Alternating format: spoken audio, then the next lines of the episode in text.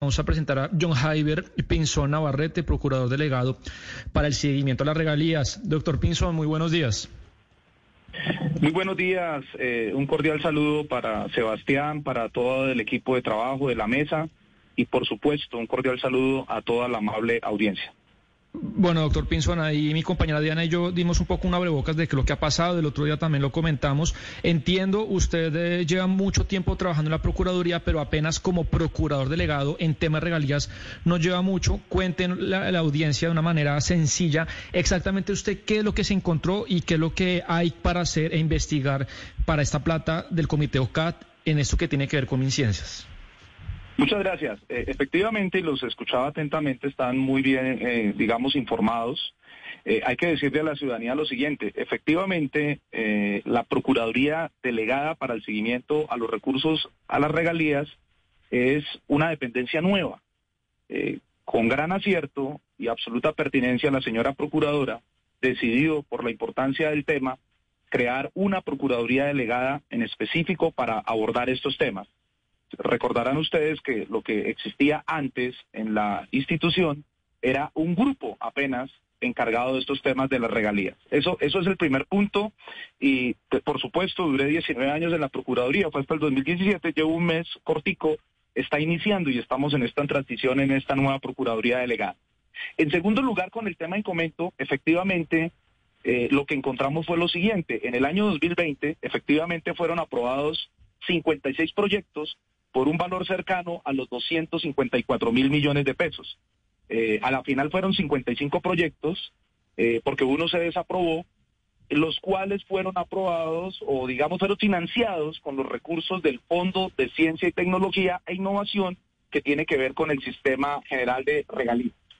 Eh, es cierto, y es una realidad inocultable, que ya hay un primer, una primera situación que debe investigarse y es efectivamente que estos laboratorios eh, se pensaron para que estuvieran en funcionamiento al año de ser aprobados. Estamos en mayo del 2020, eh, además de los trámites de contratación y todos los trámites que, que, que eran pertinentes para iniciar estos contratos, digamos que debieron haber estado funcionando en el segundo semestre del año 2021 ya está, digamos, la situación investigándose, ya hay actuaciones que están en camino. Pero el llamado de lo que últimamente ha hecho la Procuraduría es también activar su eje preventivo. Eh, ¿En qué sentido? Hacemos un llamado a las diferentes entidades ejecutoras, especialmente al Ministerio de Ciencia y Tecnología, porque nos hemos encontrado con situaciones como las siguientes. Hay 13 proyectos que tienen un avance eh, inferior al 40%. Estos corresponden al 20.73. Estamos hablando de recursos de 52 mil millones de pesos aproximadamente. Hay otros nueve proyectos que están entre el 40 y el 80% y hay otros 19 proyectos que apenas alcanzan al 80%. Eh, si me preguntan cuál es la materia que digamos que se ha cumplido hasta ahora, simplemente un 16.21%, que son recursos por 41 mil millones de pesos, los únicos que se han podido culminar. Entonces, aquí hay que diferenciar dos cosas, el tema preventivo y el tema disciplinario. En el tema disciplinario, la Procuraduría está adelantando las actuaciones, pero para que esto no vaya a escalar más, Sebastián y queridos oyentes, para que esto no vaya a escalar más, la Procuraduría hace un llamado para eh, hacer, digamos, un avance, subir la información a los diferentes sistemas de información, elaborar mesas conjuntas para saber qué es lo que está pasando con esos laboratorios. La Procuraduría está bastante preocupada porque no hay sea que llegue una segunda emergencia, una segunda pandemia y estos laboratorios no hayan finalizado. Entonces, es que ese, digamos, es el panorama general.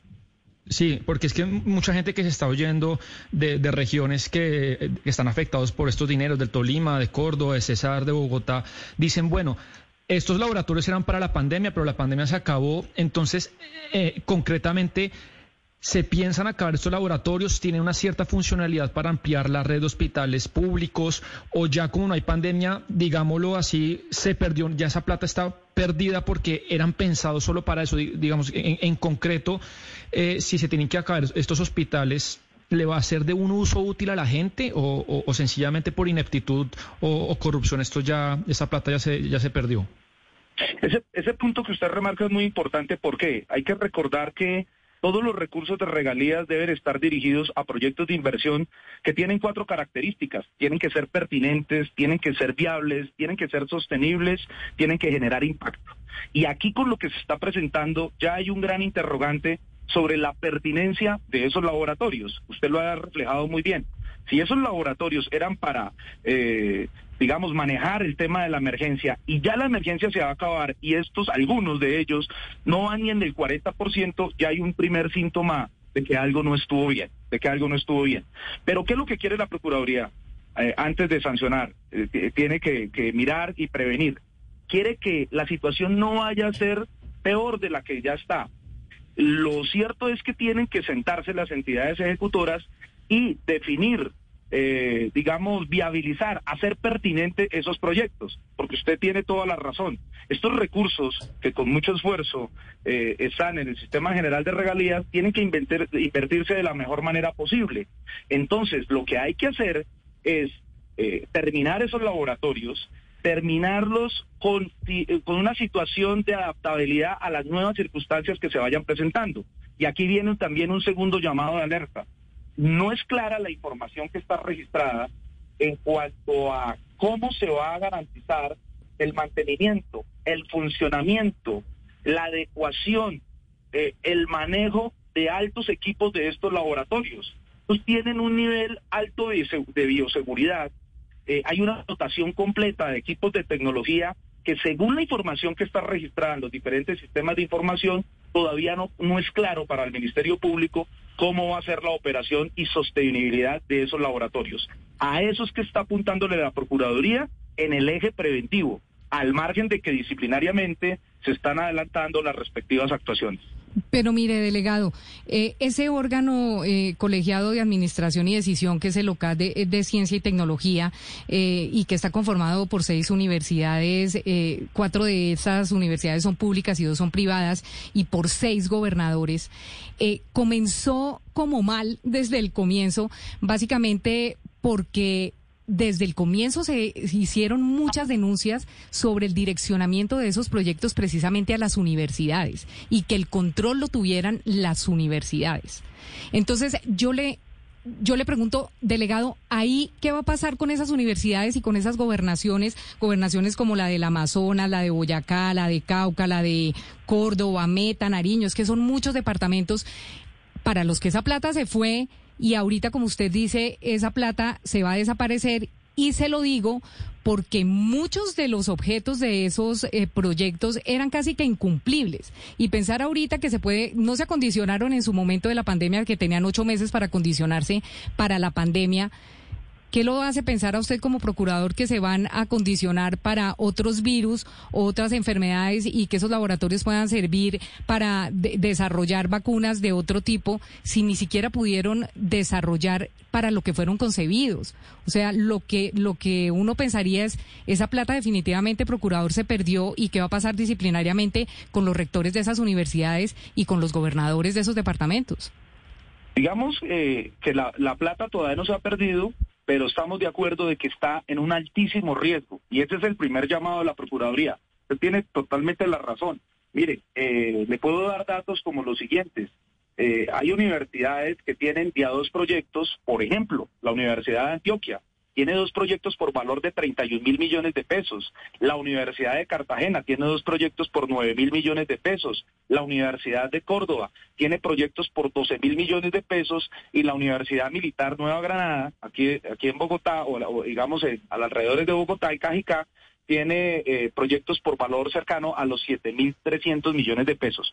Son recursos absolutamente relevantes, de unas cifras eh, bastante considerables y lo que quiere la Procuraduría, insisto, en, por un lado, quiere dentro del marco de la función preventiva es que esta situación no se vaya, vaya a ser peor. Es decir, que en uno o dos años tengamos otra emergencia y que ni siquiera estos laboratorios, que ya deben ser terminados, deben estar construidos, deben estar funcionando, es decir, que la situación no se vaya a agravar.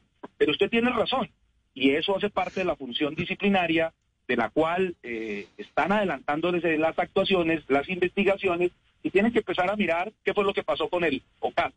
Ahí en el local hay tres vértices, hay tres componentes, está el gobierno nacional, están las universidades, están los distintos departamentos. Ustedes sabrán que la responsabilidad disciplinaria es individual, que debe respetarse, debe hacerse unas garantías. Esos procesos están avanzando. Quiero que comprendan que una cosa es lo preventivo, el llamado para que la situación no vaya a escalar, y la otra que se están adelantando las distintas actuaciones y que en poco tiempo estaremos entregándole a la ciudadanía, al país, a los medios de comunicación, a la, a la opinión pública, los resultados en nuestras actuaciones disciplinarias. Eh, eso, eso es una buena noticia, procurador Pinzón. Y una última pregunta, agradeciéndole este contacto sobre este delicado tema. Le voy a poner un ejemplo muy concreto y quiero que me diga cuál sería el procedimiento o la institución o el cargo puntual que podría resolver eso. No sé si usted o un contralor delegado u otro. Digamos, eh, como decía Diana, una universidad tiene un contrato para hacer un laboratorio, por ejemplo, para procesar pruebas COVID, que realmente ahorita resulta inútil, un mega laboratorio que durante muchos meses tenga financiamiento y puestos y gente ahí para 10 años procesando pruebas que nadie va a procesar. ¿Cuál sería la manera de decir, oiga, dejemos de dar adelantos y, pagarle a los ejecutores y, a los contratistas un mega eh, laboratorio de procesamiento de pruebas y detener y no gastar esa plata? ¿Cuál sería el procedimiento para cortar ese chorro de, de, de despilfarro? Claro, lo primero que tiene que hacerse es mirar eh, las distintas actividades y las especificaciones en la convocatoria, en lo que se hizo en el año 2020. Cada laboratorio, entre otras cosas, tenía eh, el componente, digamos, técnico era la adquisición de materiales, de insumos, de equipos software, de acreditación de pruebas, laboratorios, contratación del recurso humano, etcétera, actividades relacionadas con la, digamos, todo el manejo de, biológicos. Eso, eso hay que irse, digamos, al origen del por qué fue creado estos laboratorios. Pero en segundo lugar, la pandemia algún día teníamos que, superarla y, y, en buena hora eso se está haciendo. La pregunta es entonces, ¿esos laboratorios ya no serán pertinentes, viables y sostenibles? Por supuesto que no.